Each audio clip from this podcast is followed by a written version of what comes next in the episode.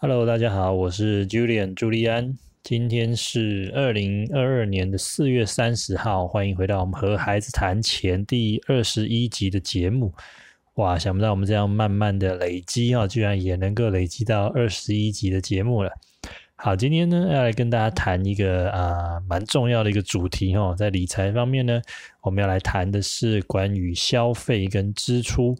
哦，那这个单元其实在我一般的这个实体的课程中啊，其实我大概会花一整堂的时间哈，来跟学生们讨论，然后呢，让学生们来想一想，就未来他自己想要的生活，有一天他们自己长大了之后呢，自己要负担自己的一个生活开销的时候，也大概有哪一些预算啊，哪一些项目要来考虑呢？啊，那我们就会从这个食衣住行娱乐各个面向哦，一一的来带啊学生们讨论。所以爸爸妈妈们如果有机会的话呢，也欢迎哦，在家里呢找时间可以跟孩子们呢，哎来聊一聊哈，让孩子认识一下哎未来可能会面对的一些生活上的费用与开销。那我的实体课程呢，这个部分通常是会在跟这个呃国小高年级以上的孩子，所以呢，如果您家里也有这个中高年级以上啊，或者中学生这样的一个年龄层的呃孩子们呢，哎，也可以找机会呢来跟他们聊一聊。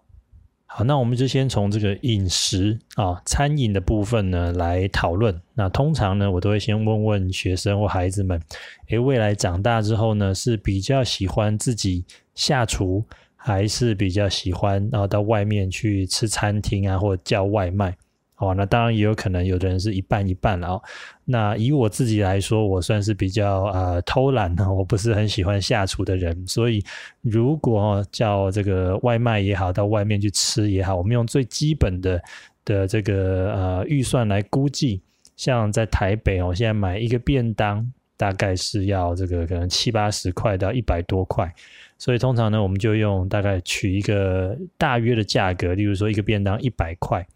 好，那假设我们一餐哦吃一个便当一百块的话，一天啊可能午餐晚餐两个便当就要两百块的预算。那早餐或许便宜一点，可是有时候你可能还是会需要买个水果啊哈，或者有时候可能还是会吃一点比较贵的东西啊。那所以一天的在饮食方面的预算呢，我想用三百块啊来估计，应该算是一个蛮合理的一个需求啊，基本的需求。那所以呢，哎，我们就可以算算看啊。假设一个月有三十天来算好了，三百乘以三十哈，一个月就要花九千块在这个饮食上面的预算。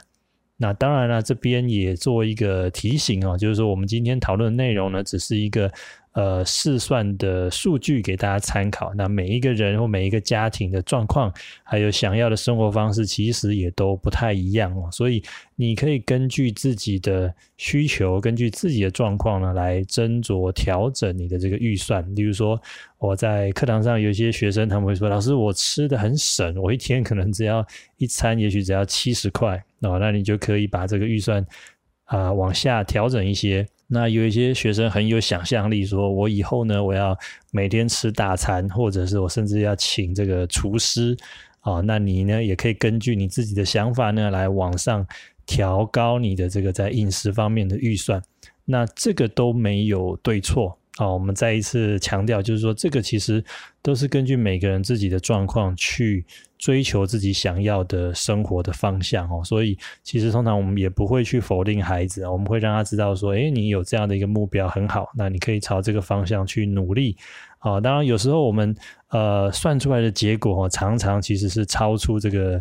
超现实的啊，就是说跟我们现实生活中的这个预算其实是超出大人的这个想象的，但是。呃，我们都会用这个鼓励的方式，就是说，哎，也许这个预算并不是你在年轻的时候可以达成，可是你可以努力的去工作，努力的去学习，然后也许在你三十岁、四十岁，或者人生到了一个事业有成的阶段的时候呢，也许可以去享受这样的一个生活的方式。这个也是在我们今天的讨论继续之前呢，也跟大家来做一个分享跟提醒啊，就是一个跟孩子的一个正向教养的沟通方式。我们讨论饮食的部分之后呢，那我们来看看这个服装哦，衣衣服的部分。那通常我就会问学生说：“诶，现在你们的衣服大部分是自己啊，自己去买或自己上网选的呢，还是爸爸妈妈帮你们挑选的哈？那大部分情况好像还是这个爸妈家长选择的居多。那通常学生们认识的一些品牌啊，例如说像是 Uniqlo 或者是这个 H&M、Zara 哦、Nike，这个可能都是大家比较耳熟能详的一些品牌。那我就会带着学生们去参访这些品牌的网站，然后让他们认识一下，哎，这个每一家。服装公司哈，他们的服饰的单品大约一个平均的价位。那以最常见的这个平价的 Uniqlo 来说哈，啊，一件衣服或裤子大概要抓五百元上下的一个预算。所以像我们在跟学生讨论的时候呢，一天的这个服装啊，你可能要考虑到上下内外啊，也就是你的上衣，然后你的下半身的裤子或裙子。然后呢，可能还有你的内衣啊、内裤这样子的一个组合，这样四件组成为一套哦。那一套呢，如果假设刚才讲了，我们一件是用五百块的平均预算的话，那一套就是五百乘以四，表示说你这样一套衣服大概要准备两千块的这个预算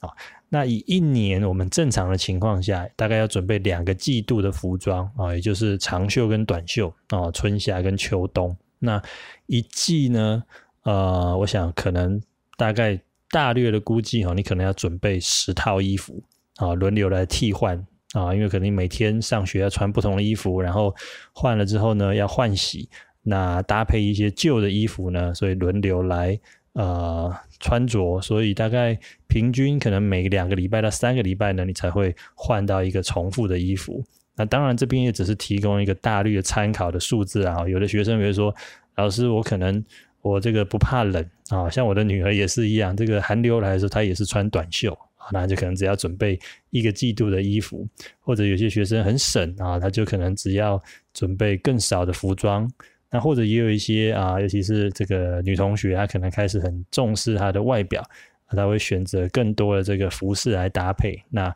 预算呢也可以斟酌来调整。那以我们刚刚举的例子来说，如果一年要准备。两季的服装，每一季大概要准备十套的衣服，一套是两千块这样的预算的话，表示说一年大概要准备啊四万块的预算啊四万块的预算在这个服饰上面。那这个部分呢还不包含，例如说像袜子啊、鞋子啊、帽子啊，或者尤其是女孩子有一些配件啊、包包啊、装饰品，甚至于是化妆品啊、保养品。啊，甚至于美容美发等等，这个都不包含在里面，所以这个都是要另外在估计的部分。所以如果一年抓四万块在这个服装的预算上面的话，你可以把它除以十二哦。简单来说，大概一个月大概就要算三千多块这样的一个预算。好，那讲完了这个十跟一哈，那我们要来讲这个住。不过，因为居住啊是一个比较大的项目，然后所以这个地方呢，请让我们稍微留到后面再来讨论。好，那我们先暂时跳过这个居住的预算，我们先来讨论一下行哦，也就是交通的部分。那这个部分呢，通常我们就会跟学生聊一聊，就是他们会希望以后自己长大之后呢，是一样要搭乘这个所谓的大众交通工具，还是说，哎，会想要自己买车啊？不管是买摩托车也好，买汽车也好。那像我们在这个双北的环境啊，那台北市或新北市有这个悠游卡的月票方案，目前是一二八零哦，所以通常我们会用这个一二八零当做一个基本的呃预算的价位哦。那当然有些学生可能其实不需要这么多哦，那就可以根据他自己实际上通勤的状况来调整。那当然也有很多孩子长大之后呢，诶，可能家里因为现在家里环境还不错，是爸爸妈妈接送啊，私家车接送上下课的，他也会觉得以后长大之后自己想要买车，那我们就会跟孩子讨论，诶，那你想要买什么样的车？哦，所以常常其实课堂上会发现，哇，很多学生对这个车子的品牌啊，或者是款式的认识，其实比我还丰富。那不过，其实现在大概很常听到呢学生们认识的这个汽车的品牌最有名的就是现在这个电动车哈，Tesla。所以呢，我们也会在课堂上常常用这个 Tesla 当做范例哈，就带着大家真的到 Tesla 的网站上面去浏览，然后呢，看看哎，如果你要买这样一台电动车，要多少的预算？所以呢，像我们现在录音的这个阶段哈，在 Tesla 的官网搜寻哦，以这个最平价的 Model Three 的款式。加上这个自动辅助驾驶的功能，大概要一百九十五万。那这个买车哈，现在也可以用所谓的这个一个分期付款的方式，所以呢，也就是说你大概要准备将近四十万的一个头期款，那剩下的部分呢，你可以用每月每个月来分期付款，分六十个月哦，也就是五年的时间，然后呢，每个月大概要付将近两万八千元左右啊，来买下这台电动车。除了这个买车本身之外呢，诶，你可能还要考虑到一个很重要，就是停车，对吧？你要有租一个车位，或者你自己要买一个车位。那另外呢，如果自己买车养车的话呢，当然还有就是考虑到加油或充电的费用，然后还有未来的保养费啊，这个相关的一些税啊，跟保险等等，然后这个都要另外算进去。好，所以呢，这个部分呢，哎，也可以找机会跟孩子们讨论看看，他们想要的生活方式是什么样的，然后这部这部分的预算呢，哎，大概要怎么样去估计啊？那这个也是根据每个家庭、每个孩子或每个爸爸妈妈的环境呢，哎，可以来弹性的斟酌调整。那除了汽车交通工具之外啊，还有一个广义的行，就是网络。啊，现在这个上网大概对我们来说已经是一个必须的一个呃要素了。那以我们现在普遍的一个台湾的一个上网的费率哦，大家应该都很熟悉，就例如说这个吃到饱四九九啊，四九九吃到饱。那当然每一家的这个电信业者的费率会稍有稍微有一些不同啦。不过基本上如果未来还是维持在这个费率的话呢，那我们的孩子大概也是要估计这样的一个预算在上网的一个服务上面。讲完了这个十一行之后呢，我们来聊一聊欲跟乐啊。谈到欲的时候呢，通常我们就会问学生们：诶，未来会不会想要当爸爸妈妈？会不会想要有小孩呢？那当然这是一个很假设性的问题啦。但是很有趣的是，我发现蛮多的学生哈，在课堂上给我的回馈是第一时间他们就不要，好 不要有小孩，很肯定的。啊，因为他们都知道现在养小孩的成本好像蛮高的啊。那我们就会跟孩子来讨论啊，如果你以后有小孩的话，你会想安排他们念公立学校呢，还是私立学校？那以公立学校来说，当然学费相对就便宜很多哈，一个月大概几百块这样子，那不可能不含餐费。但如果是私立学校就不一定了啊，可能有的私立学校一个月两万块啊、三万块的学费都有可能。那当然这些都还不包含所谓的像一些安亲啊或才艺的课程等等哦。所以通常在这个讨论之后呢，诶，学生们都会更体认到自己这个呃爸爸妈妈在自己身上的投资哈，其实花了不少的预算这样子。那我也会引导孩子们，诶，其实要珍惜爸爸妈妈对我们的投资。好，那除了呃，这样的一个费用，这样的一个投资之外呢，当然也有一些孩子，他目前是很坚定的，我以后就是不要生小孩。那就算是这样呢，诶，我们也要考虑到自己对自己本身的一个呃教育学习的安排。好，所以呢，诶，也可以跟孩子讨论看看，就是你有没有发现，现在爸爸妈妈自己有没有参加什么课程？好，例如说可能比较常见，就是可能参加，例如说健身房啊，或者是一些运动相关的课程，或者是在跟工作有关的一些专业技能的培训啊、提升等等。那其实这个都是要一些额外的预算的。好，甚至于是现在很多人除了买书之外，可能还会参加很多线上的课程。哦，这个也都是广义的一个教育的预算范围里面需要去考虑的部分。好，接着讲到这个娱乐的部分啊，那。呃，很有趣的是，我发现在我的课堂上哦，现在调查孩子们平常最常做的休闲娱乐，绝大多数都是打电动啊、追剧啊，要不然就是看电视，然后呃睡觉啊，有少数的是看书啊，然后好像运动跟旅游的这个喜好当做娱乐的也相对是少数。啊，不过，呃，当然，这个每个家庭或者每个孩子的状况不太一样啦，也有可能一些孩子比较害羞，在课堂上也没有积极的表达，也有可能哦。所以，其实呃，爸爸妈妈们也可以呢，跟孩子们来讨论看看，平常家庭一起从事的休闲娱乐有哪一些，然后未来自己长大之后呢，会怎么去规划自己的一个休闲娱乐的时间。那这个除了这些所谓的室内的打电动啊、追剧啊这些比较呃这种静态性的娱乐之外，其实我还蛮鼓励哦，呃，大家有机会可以出国旅行。当然现在是疫情了哦，如果说未来有一天这个解封了，可以再度出国旅游的时候，我相信这个需求一定是非常的旺盛的。那以我自己的这个粗略的印象呢，在疫情之前，好了，如果在这个台湾周边哦，例如说一些东南亚国家的旅游，那参加团体的这种旅游费用呢，大概一个人哦，可能大概要抓个三万块上下哦。如果像日本啊、这个韩国啊，一个礼拜这样左右的行程哦，大概要两万、三万差不多哦。那当然，疫情开放之后，以后会怎么样？这个我们不晓得哦，也许以后要再观察。但是如果我们就以这个一个人每年出国一次的这个预算抓三万块来呃估计的话，那换算到一个月哦，可能就要存个大概两千五百块，甚至于到三千块。这个呢是呃我们在做这个休闲娱乐的部分呢，可以来做一个安排。好，那我们刚才讨论完了十一行娱乐之外，那让我们回头再来讨论一下关于这个居住哈。那根据统计呢，其实对于大部分人来说，居住的预算应该也是一般生活家庭这个开销里面最大的一个项目了。那通常我们就会先问孩子们、问学生们，就是以后长大之后呢，诶，会想要这个买房子吗？还是租房子呢？还是继续住在家里呢？啊，那如果是住在家里，你觉得，诶，爸爸妈妈会让你住到几岁哦？或者想要养你养到几岁？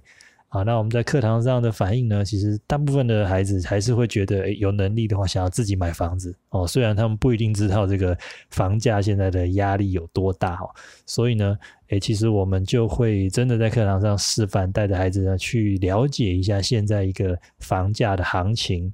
爸爸妈妈们呢，也可以呢借这个机会哦，找时间，诶，透过这个我们现在有很多这种房屋中介公司，或者是这个政府有实价登录的网站呢，诶，带着孩子来认识一下我们现在居住环境啊，周边的一个房屋的预算跟行情哦，那也让他们知道说，诶，如果真的要买房子的话，大概要呃有什么样的一个准备啊？例如说，你要知道你要居住的地区。然后类型，然后格局、平数啊，可能还有屋龄啊，啊，最重要是单价跟总价啊。例如说，像老师自己住的这个大安区啊，然后我们附近的房子，例如说大概三四十年屋龄这样的一个老大楼的话，那它的单价，我们在台湾是用每平。每一平大概要九十万上下，所以如果一个五十平左右的一个老房子哦，那大概也就要四千五百万左右这样的一个行情哦，所以呃蛮有趣的。现在的孩子很多都知道这个房价很贵哦，但是还是呃怀有一个很积极的梦想，带着孩子认识这个房价的行情之后呢，我们也会带着孩子来讨论哦，认识这个。房屋贷款的试算哈，网络上也可以找到很多银行的网站呢，提供这个房屋贷款的试算。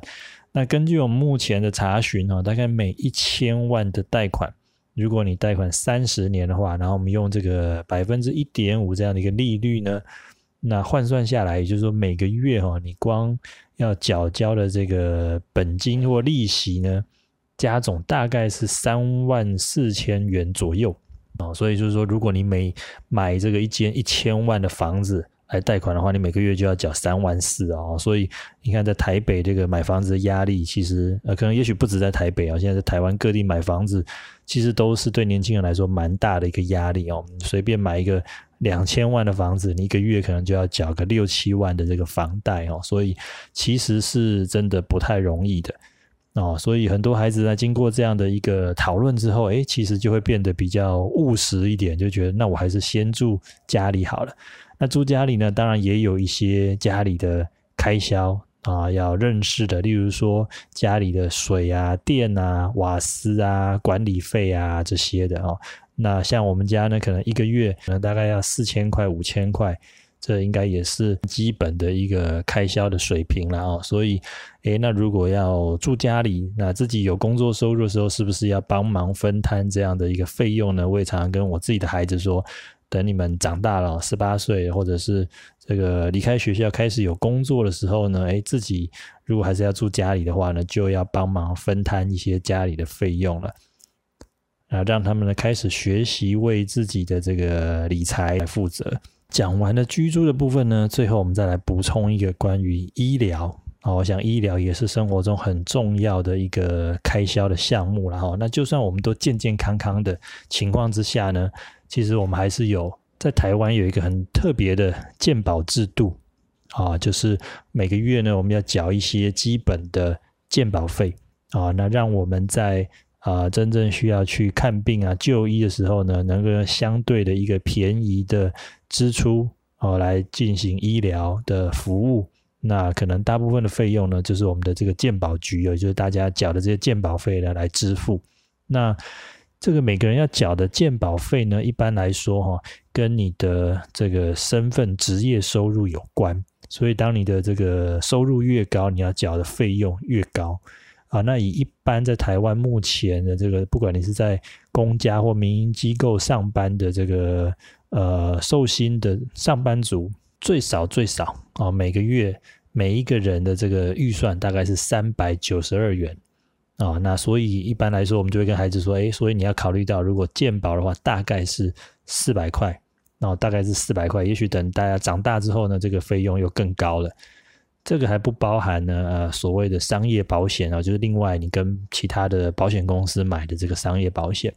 好，所以呢，在医疗的部分，我想至少每个月啊，可能要从四百块这样的预算呢来起跳估计。那我们讲完了食衣住行娱乐医疗之外，最后剩下的呢就是其他啊，这个其他呢可能包含你的所得税啊，要交给政府的税。当你有上班、有工作、有赚钱的时候，赚钱要缴税。那另外还有一个就是所谓的礼仪费。啊，你可能会有一些朋友，例如说帮朋友庆生啊，或者是朋友以后结婚啊，哦，生小孩啊，你可能要包个红包。还有很重要就是所谓的孝亲费啊，要给爸爸妈妈的一些生活费，或者是包红包给爸爸妈妈。哦，这个呢，诶，都可以来跟孩子讨论看看，你以后要包多少红包给爸爸或给妈妈呢？啊，这个也都可以找机会呢来啊，跟孩子呢做个讨论。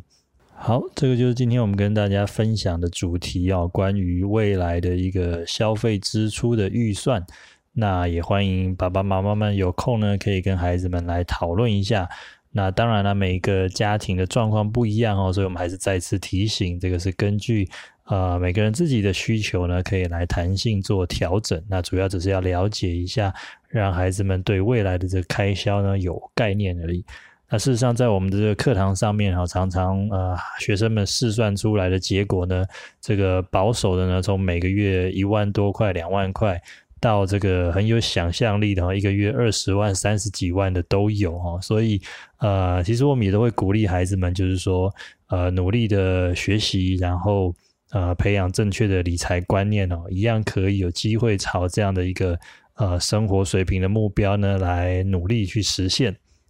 好，那今天的节目呢，就这边告一个段落喽。那接下来呢，进入我们的冷笑话时间。妈妈弄丢了一个东西，为什么他妈妈还特别高兴？为什么？嗯，因为他丢掉了坏习惯。你知道阮今天的舅公谁吗？呃，阮昨天。但是阮古公啊！啊哈哈哈哈哈！好，最后呢，还是要请大家呢帮我们按赞、订阅跟开启小铃铛，也欢迎赞助斗内给我们一些鼓励哦。那谢谢大家，我们下次再见，拜拜。